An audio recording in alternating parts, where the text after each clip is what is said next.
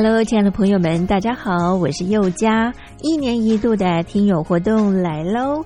从七月一号开始到九月三十号为止，为期三个月的时间，举办了疫情面面观以及两岸如何大要进这两项主题的听友活动。在这一波的新冠病毒肺炎可以说是来势汹汹，大陆首当其冲。那么在这一波的疫情之下呢，大陆的人民感受最深，相信也体会最深。同时呢，也看到台湾医疗卫生及防疫优于全球的做法。邀请亲爱的朋友们，您可以分享自身的看见、体会、感想，或者您的感动。这是第一个议题，疫情面面观。那么第二项的主题呢，就是两岸如何大跃进。提到两岸的议题呢，一直是政府跟民间啊最关心的话题了。两岸未来如何发展？如何定位？如何大跃进？非常欢迎亲爱的朋友，您可以来信抒发您的感想。只要来信分享集满五封不同的信件内容，就可以参加抽奖活动哦。我们在这次活动里面呢，佑家也准备了非常非常优质的台湾有机的茶叶。像现在呢，要喝到无毒健康的有机茶呢，是非常不容易的。所以呢，佑家希望能够将好东西和好朋友分享。欢迎亲爱的朋友们踊跃来信，来信越多，中奖机会就越大哦。好，来信的时候您可以寄到台北邮政一七零零号信箱，台北邮政一七零零号信箱，或者您也可以透由电子邮件信箱寄到 l i l i 三二九小老鼠 m s 四五点 h i n e t 点 n e t，也就是 lily 三二九 eight m s 四五打 h i n e t 打 net。注明是要写给我又加收，又呢是一个宝盖头，里面一个有没有的有，富有的有，家呢是人字边，一代家人的家。同时呢，写明您的姓名、地址、邮编、联络电话及您的年龄，相关的基本资料填写完整就可以喽。又家在这里期待您的来信。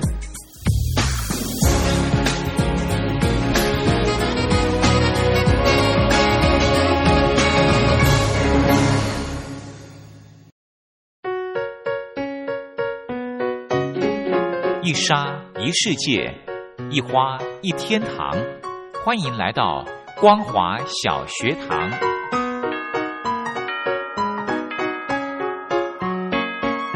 让我们一起学习，一起分享光华小学堂。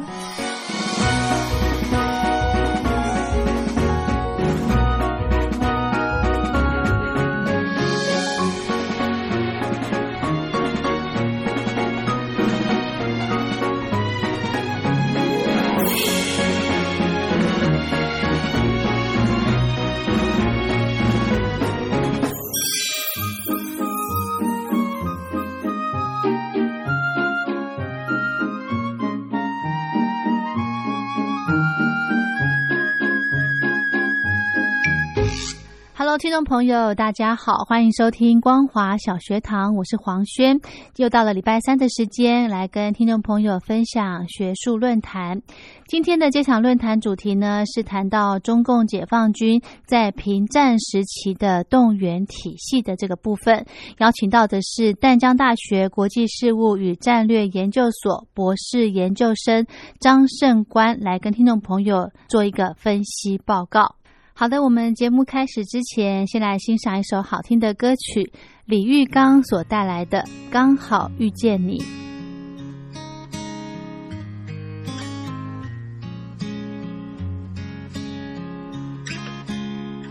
我们哭了，我们笑着，我们抬头望天空，星星还亮着几颗。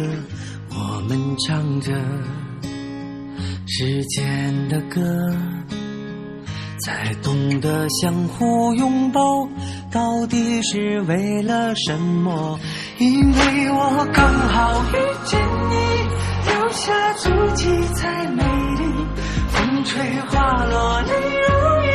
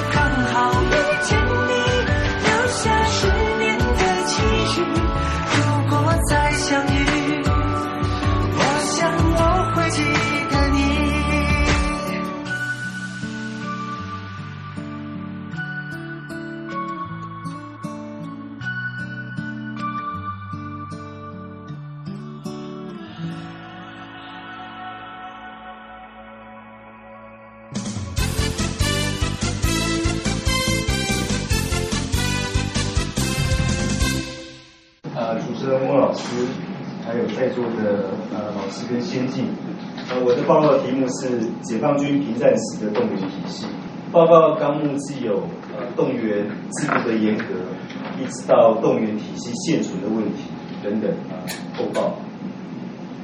啊，在前言的部分，呃，我们讲的动员啊，这边的动员是指啊国家由惩临一直转换到战时的这个过程，跟它的这个呃的一些作为，呃，跟我们平常讲的，譬如说选举动员，或者是这个呃文化呃做某项工作或是政治运动所从事的动员是不一样的，因为啊、呃有时候我们在讲这两件事情，会把这两个的概念相混混淆了，以至于这个在呃后续的讨论呢、会会会会把这个呃概念呢、呃这个呃连接错误做错误的连接啊，所以我们这边讲的动员是指这个平战转换的过程。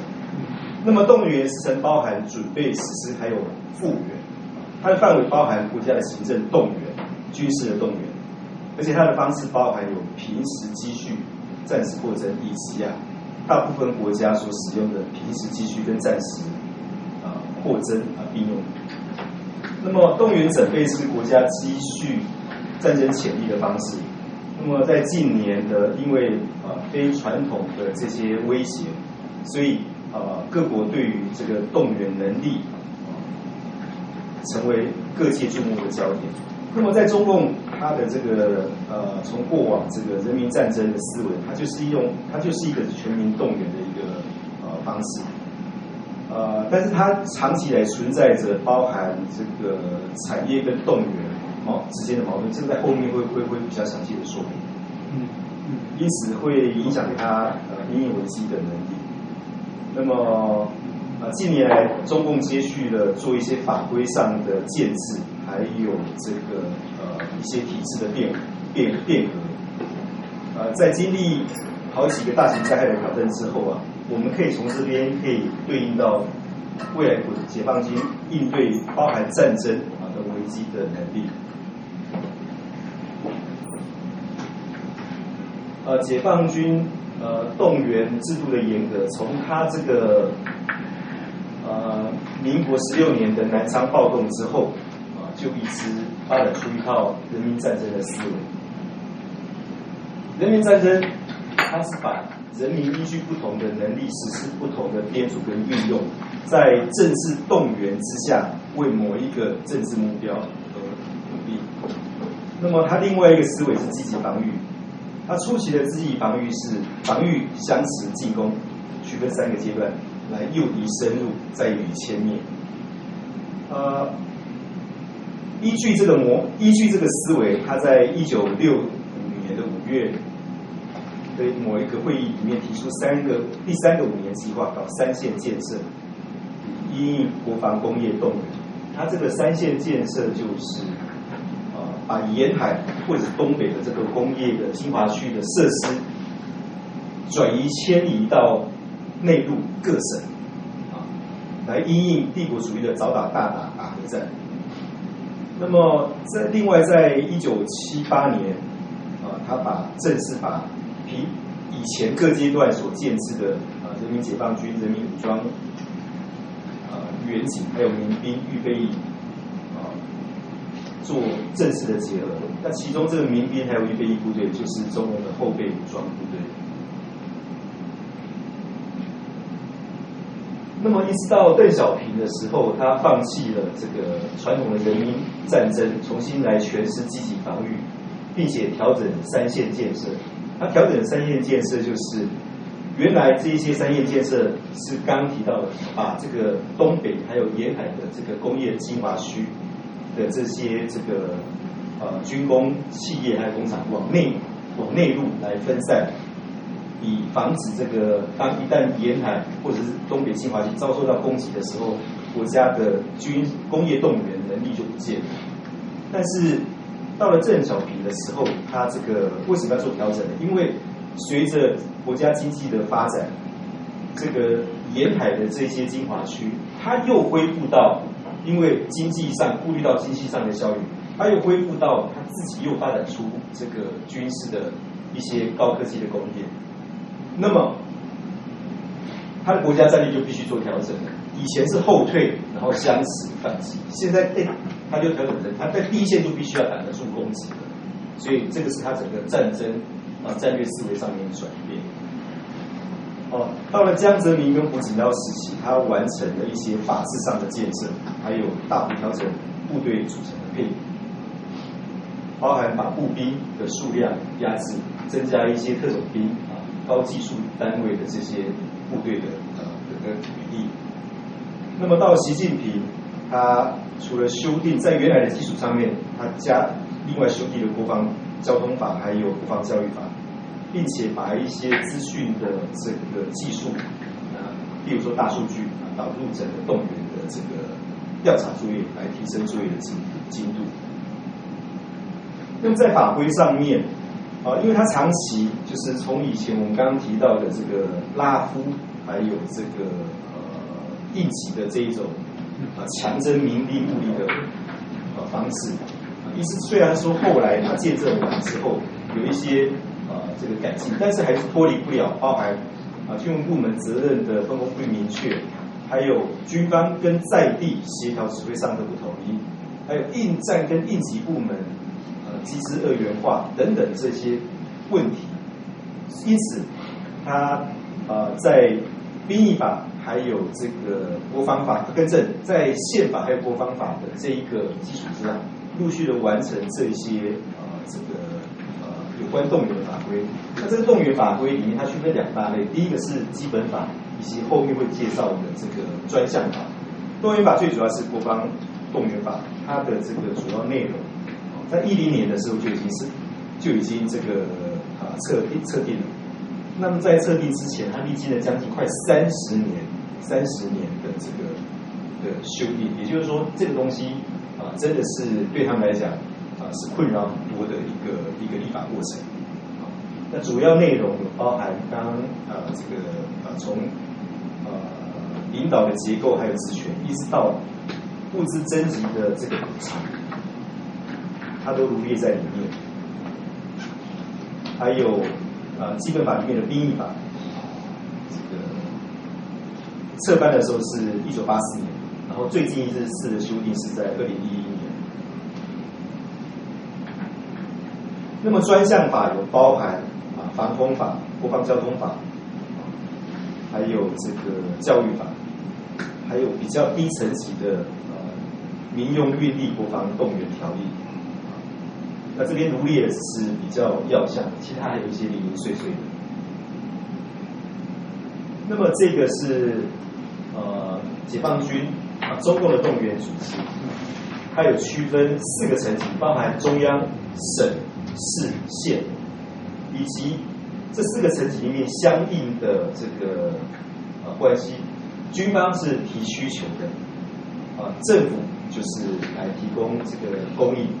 那么这中间，呃，有这个设立一个协调机关，啊，在中央来讲就是国家国防动员委员会。那国家国防动员委员会它的秘书单位是军委会的国防动员部，它是在中央军委会底下的一个部门。那么这个协调机关为了要能够加强它的联系，所以它的主任是由国务院的总理，目前是李克强来担任。那他的副主任是由这个呃军委会国防动员部的部长，啊是一个中将军衔的一个啊军职人员，他来担任。所以他在各层级、省、市、县都有相应设立的这些单位来实施这个呃。相关的协调工作。啊，另外它的动员作业大概有几项。第一个，动员令的发布，按照呃这个呃动员法的规定，它是呃有两个途径。第一个是呃人大常委决定之后，由中央军呃由国家主席发布动员，这是一个途径。第二个途径就是。当事态严重的时候，国务院、中央军委会亦可以直接发布动员令的同时，向呃全国人大常委委员会报道报备，这两个途径。那他的立即工作有包含呃国防动员计划，以及国防动员实施预案，以及国防动员潜力统计调查。那么。我看一下，好，那我对这个定期定期工作啊，再做呃进一步的说明。这个国防动员计划，它这个是由一般呃，就是政府来负责的，政府来负责的。它这政呃这个东国防动员的计划，呃，这个呃省、市、县，它政府必须这个区分七成，有十年的、五年的，还有年度，年度里面还分季、分月。啊来针对未来你可能需要的国防动员建设，来结合你的社会经济跟社会安全，去测定你的这个国防动员计划。这是民间呃这个政一般的行政政府方面。另外，国防动员实施预案，这是军队要做的。军队要做的就是军队依据战时的时候，当你获得了这些动员的这个资源，不管是人力还是物力之后，你要去规划你。这个相关的动员的怎么实施？那在你内部啊，还有一些专项法，譬如说城市防空，还有这个紧急的这个呃民用运力，你要怎么样规划？这个都是你军队自己要去先做好这些预案啊。另外，国防动力呃国防动员潜力计调查，这个是啊策办的一个单位，它每年啊依据这个你在暂时需要的这一些数据，各项资源的数据，来事先提出这个调查，而且这个调查，嗯，就我现在看到的资料，有一点是，呃，跟我们的兵要调查的数据啊，有一些高度的重叠。那在我们这里，这个有些东西是属于情报部门要预先做的，可是在这里，他在中共，他是纳在他的这个呃。动员潜力调查里面做，这是一个很特殊的一个现象。那么它的动员体系有哪些特色呢？我区分呃三呃法规组织还有作业。第一个在法规方面，它兼顾作战需求还有国家发展啊，因为这个就以往的这个共军的概念就是作战高于一切，所以呢会去强烈压制民间的一些呃需求啊。比如说强拉民夫啊，或者是呃很轻易的就征用民意啊。那在这个法规里面呢，他把这个相关的这个呃你动员的需求跟你国家的经济建设，把它尽量的做结合。因此，它的这个相关的是领先是中央军委会跟国务院，因为你可以理解，国务院是管平时的这些经济建设还有社会的工程，那么让这一个东西可以兼顾两者的需要。第二个是建立补偿观念跟机制，就是呃国家现在经济发展这个有到达一定的成果了，因此对于一些因为这个动员啊损害到民间的权益，有一些补偿机制，除了展现国家的这个自信跟公权力之外，另外也让这个配合的这个民间机构能够相对有有意愿。第一个涵盖面向广泛，还有周延，因为啊，这法规里面有包含在时间的这个方法上面，战前、平战转换以及战后复原，它都涵盖到了。还有这个机关的广度啊，呃，以及这个民间的名气也都也都也都有纳在这个法规的涵盖范围，所以相对来讲是比较周延。那么在组织上面。啊，上下一贯就是从中央一直到最底层的这个县，它都有这个机构在实施。此外，就是呃，在省军区啊，它对应到这个各省的那个，那它在它的公务人员的这个等级上是盖等，然后一直到市也是一样，这个市的这个呃几分区跟这个嗯。市政府它的这个主观，它的公务人员资历也是概略太略相等，一直到县的武装部都是有这种情形，因此这个协调方面就不会有太大的障碍。还有一个是以党催化，确保成效，这个在中共是相对来讲是比较特殊，在那特殊的一个党以党领军的状况之下，也就是说，这个呃协调机关的秘书单位。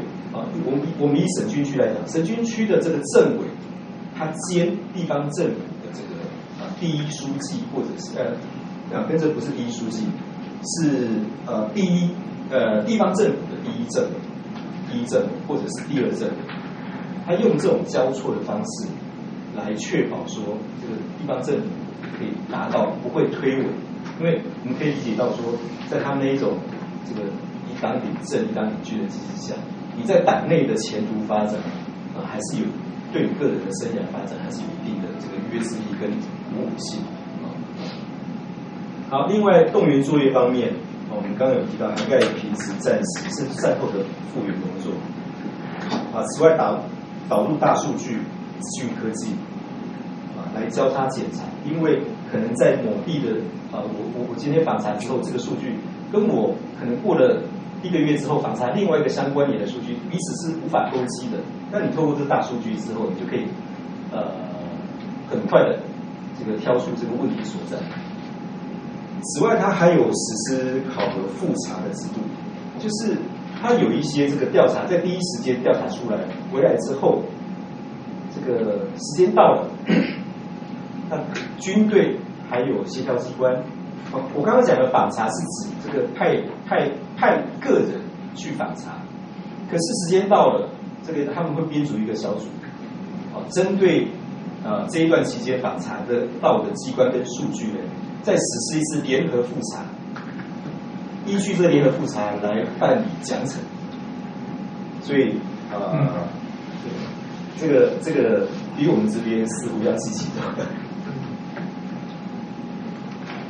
那么它的动员体系现存的几项问题，第一个是动员权责分歧，啊，影响动员时效。我们刚刚有提到的，就是国务院总理跟军委会两个人联衔之后，可以在紧急的时候也发布动员。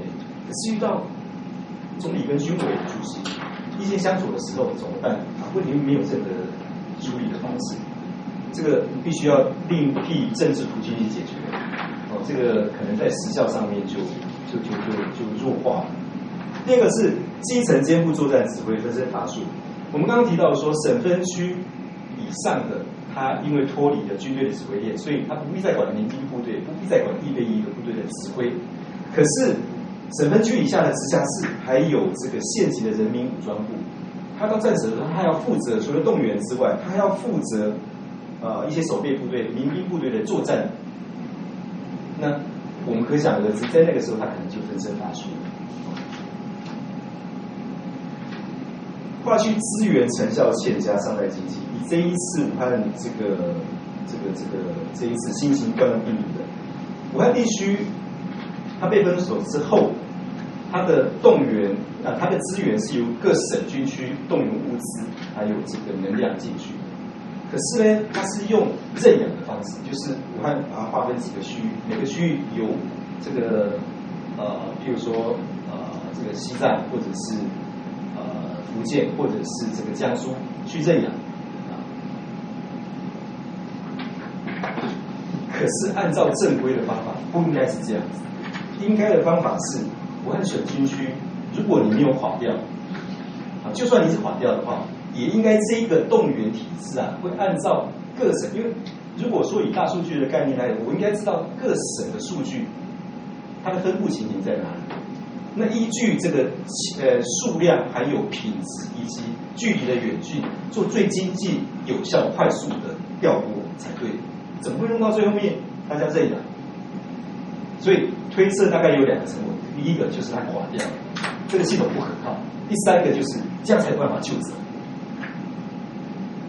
才有办法救责。因为哪一个区没有搞好，就直接找到头。可是如果说你按照原来的做法的话，你会找不到头。找不到人来开闸，好，也因为这样子，我们就可以看出它的脆弱性跟局限性。好，再一个就是部分数据人赖人工查访影响效率。对于一些数据啊，它譬如说不是法定申报的，就是人民有这些，但是它不必经进入国家的管管制体系啊，这些数据它就是要人工查访。因此，如果碰到说民间基于商业机密，或者是他不愿意让你掌握太多，影响到我的税负责任，那他配合意愿就不高。那在这个体，这个在这个这些因素下，你能够得到的数据品质，还有花费的人力，就会报告的变。好的，我们今天的节目就进行到这，非常谢谢您的收听，我是黄轩，我们光华小学堂明天同一时间空中再会。来不及去就开始奔跑。总觉得外面世界有多美好，用几滴眼泪才换来骄傲。我要的光荣，哪怕只有一秒。角落的寂静，城市太喧闹。这世界很忙，其实我都知道。离开了地面，就随风飘摇。决定要走遍天涯，心比天高。我就像那一只林中的小鸟，努力挣脱，冲向蓝天怀抱，勇敢地张开双臂，闭上了双眼，远方离我只有一步之遥。我就像那一只林中的小鸟，举头望月，孤独有谁知道？那带雪的羽毛，不向命运祈祷。跌倒只能让我越飞越高，来不及祈祷，就开始奔跑，总觉得外面世界有多美好，用几滴眼泪才换来骄傲，我要的光荣哪怕只有一秒。角落太寂静，城市太喧闹，这世界很忙，其实我都知道。离开了地面，就随风飘摇，决定要走遍天涯，心比天高。我就像那一只林中的小鸟，努力挣脱，冲向蓝天怀抱，勇敢地张开双臂，闭上了双眼，远方离我只有一步之遥。我就像那一只林中的小鸟，举头望月，孤独有谁知道？那带雪的羽毛，不向命运乞讨，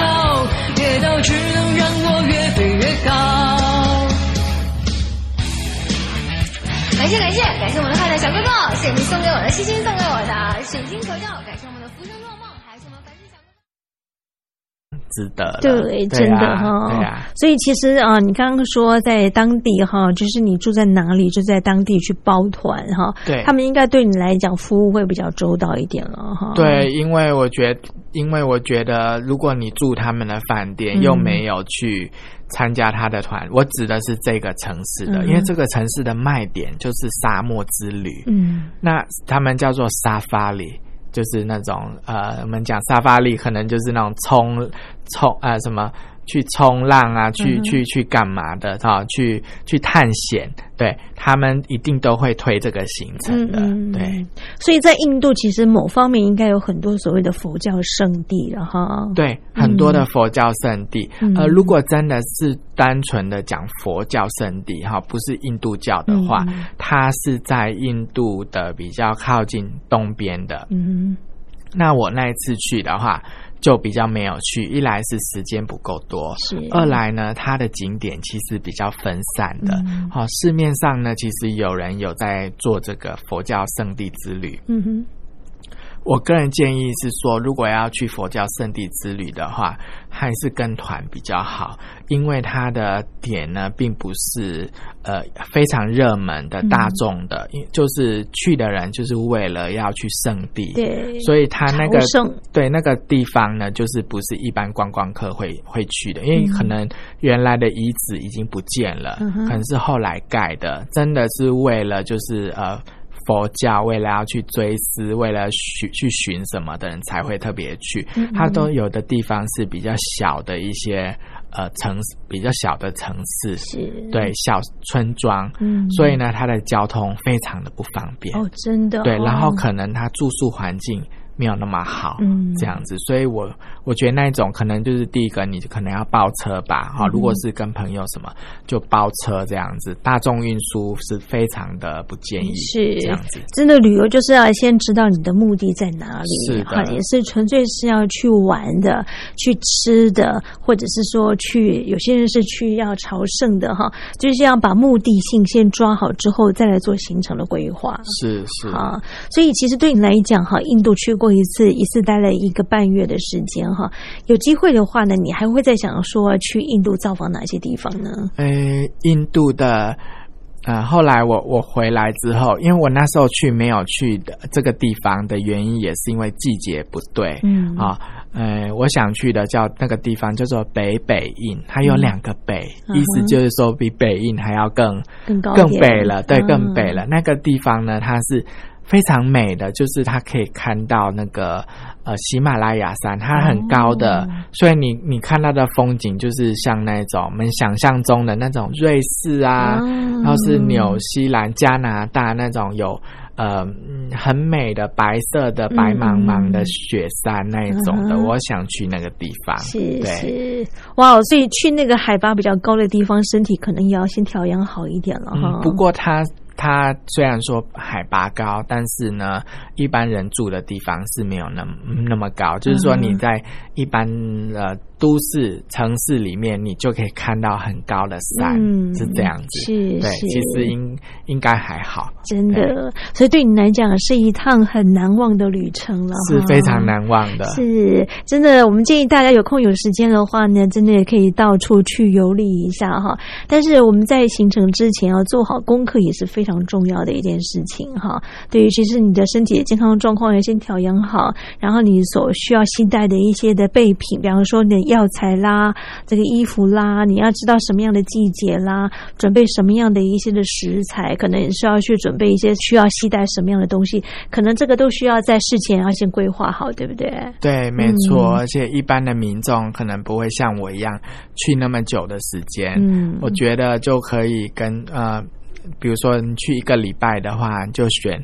呃，可能两到三个城市，对，我觉得就够了。这样子。如果说您没有很把握的时候，其实也是可以跟团的啦。对，跟团跟团是比较安全有保障哈。虽然是说可能会跟着走走马看花，但至少你不用去费心说你要去吃什么，要住哪里，交通怎么安排，对不对？是因为每个人旅旅游的喜好不一样，有的人他就是希望说我旅游嘛，我就是又可以增广见闻。文，但是我又不想刻苦，我也不想要花时间做功课，我就是悠悠哉哉的去，一切就交给导游啊就好了。导游还会告诉我有趣的事情，我觉得这也很棒。对对，就看你的需求性在哪里了哈。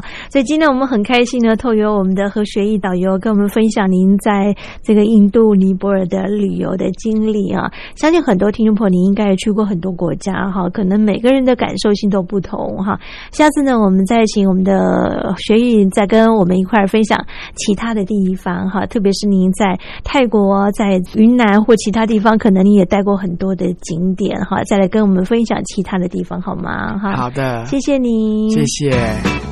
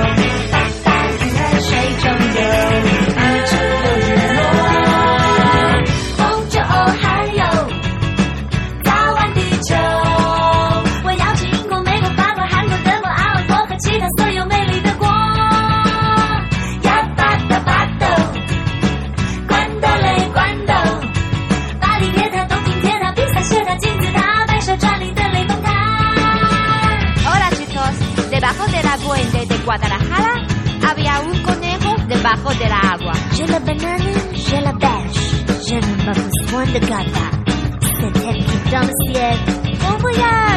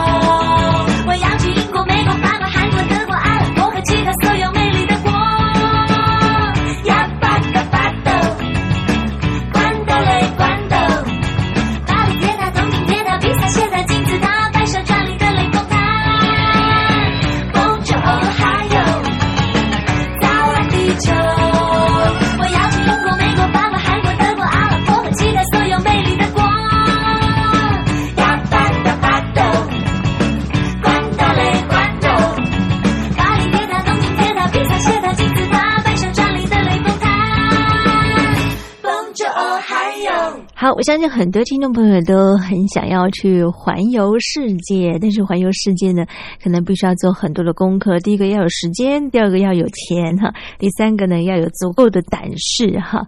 我觉得这个身体健康啊，才能够真的去环游世界啦。不过呢，呃，我想这个主客观因素结合起来之后呢，我们才能够真正走一趟非常丰富的知性之旅啊。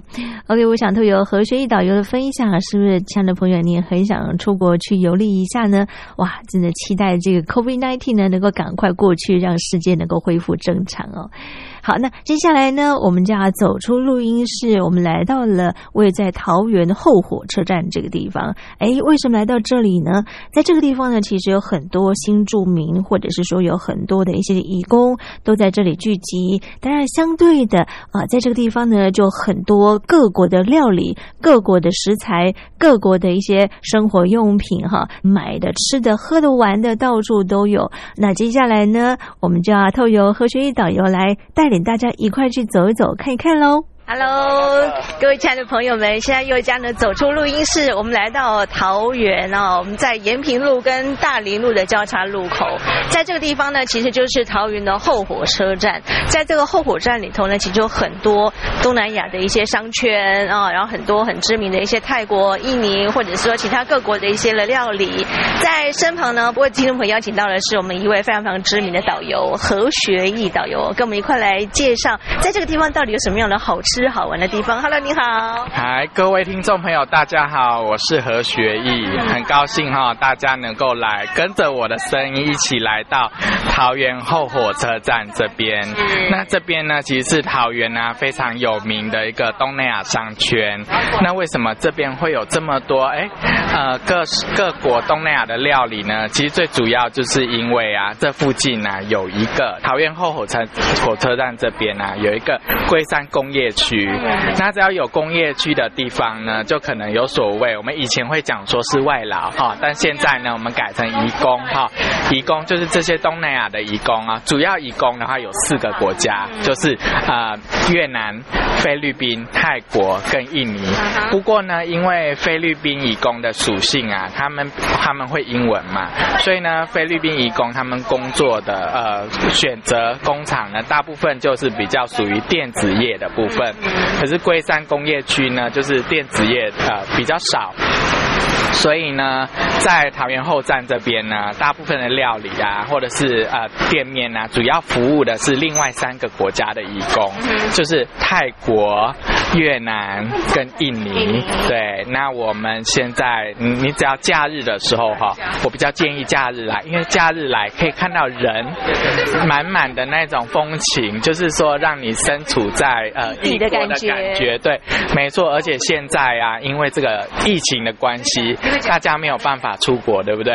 那可是心里又觉得痒痒的，想要去度假，想要去吃美食，或是体验那种不一样的感觉的时候，我觉得我很很推荐可以来到桃园后站这这条这边的商圈。是，所以我们今天呢选中其他一间的料理哈，这个料理呢是呃什么样的料理？我们可以请你给我们介绍一下吗？啊，这家店呢是叫做 Non Stam，对，为什么会有这个名字呢？因为啊。啊，据说这个名这个店名啊，其实是老板的小朋友他的女儿的名字，所以他把他的女儿的名字拿来当做店的名字，这样子。所以在这家店有什么不一样的特色料理吗？嗯，我呢也常常来吃这一家店。那我自己呢最喜欢的就是它的烤鱼。对，等一下主持人跟我们要来享用了，那大家可以听听看我们吃完之后的心得。除了烤鱼之后，还有啊，呃，还有糯米饭。因为其实有的呃，有的台有的外面的一些泰式料理店哦，可能他们没有糯米饭，因为台湾人吃糯米比较不习惯。可是这边呢，因为他有服务义工，那义工呢想吃自己的家乡料理，当然就要吃比较道地的，对，所以这边会有糯米饭。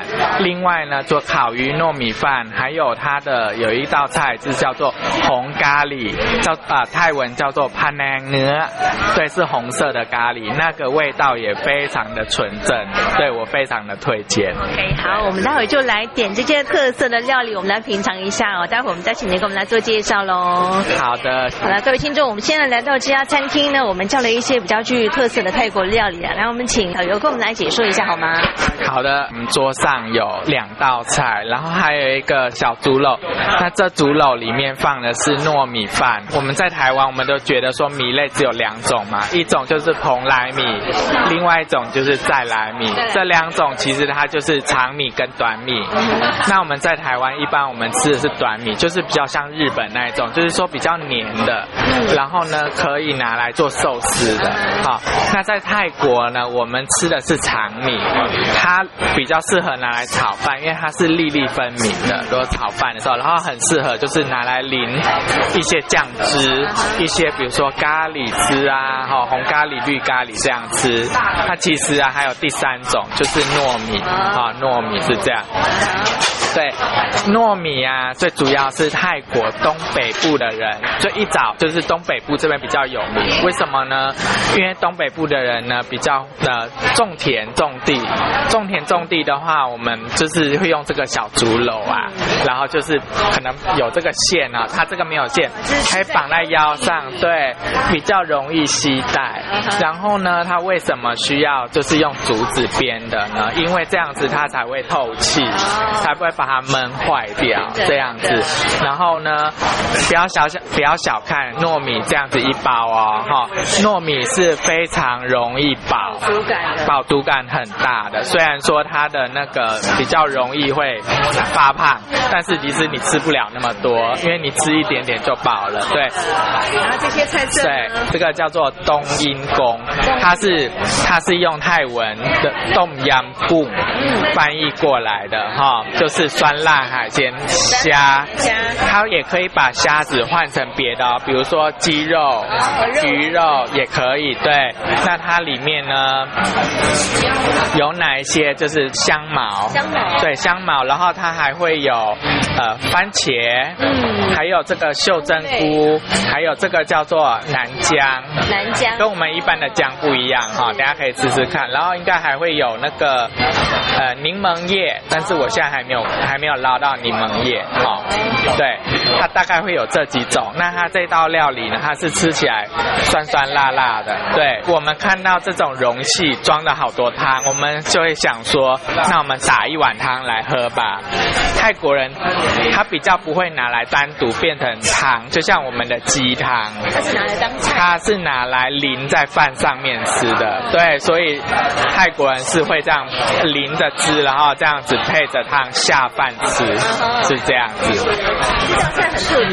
这。个菜呢，它叫做它是红咖喱喷奶牛，对，红咖喱。妈妈帮我们介绍一下这个料理红咖喱。啊，这个红咖喱呢，有的是牛肉，有的是猪肉。今天我们叫的是鸡肉，啊，用椰汁去炒红咖喱的，所以它很香浓，很下饭，很好吃。也是要淋在饭上也是要淋在饭上面。然后因为放了这个呃柠檬叶，所以它味道很独特，有那个柠檬叶的特别的香味。嗯，然后这一个呢是凉拌啊。冬粉。冬粉，但是加海鲜的，对所以它会有虾、火腿这样子吧，啊，这个然后火腿对长长条这个，然后啊还有花枝、冬粉、猪肉末，然后也是放上那个他们的一种金山酱，呃红红的，这是一种酱汁。这一道呢是凉拌冬粉加海鲜，里面有虾、花枝和那个猪肉火腿，然后再加上猪肉末，啊，放一些香菜，还有那个泰国的呃金山牌的呃 sauce，他们也叫 sauce，就是那个酱汁酱呃料，加上一些小小小的辣椒啊这样子，还有芹菜，味道酸辣可口，非常好吃。那在前面的是呃空心菜，泰国叫 p a p u n g f a i d a n f a i d a n 就是大火的意思，其实就是红火炒，大火炒出来空心菜。虾酱，虾嗯。，对，有一种是用虾酱去炒，有一种是用那个类似中国人的豆瓣酱，但是不放辣椒，只用呃豆腌出来的，那个很很香，呃是快炒出来的。嗯 OK，哇哦，这是我们今天简单呢，只有点的这四五道菜啊。相信呢，在这家餐厅里面呢，还有更多更具特色的一些的料理啊。我们等待下次有机会，朋友们您可以亲自来造访一下喽。那我们就先来品尝一下喽。好哇哦，所以我想呢，很多听众朋友都很想在这个地方呢吃到异国的料理。如果说你想吃道地的话呢，在桃园的后火车站呢，那里头呢有一大圈的商圈呢，都可以让您来走一走、逛一逛，品尝到很多泰国、印尼还有柬埔寨各地不同的一些料理的风味啊。好，我想今天限于时间的关系，我们要暂时跟听众朋友聊到这里。在下次呢，我们还会再带领听众朋友去看一看，哎，在这个桃园的后火车站的商圈当中，还有什么值得我们去挖宝的地方呢？哎，下次节目当中呢，欢迎您不要错过了。我们下次见喽，拜拜。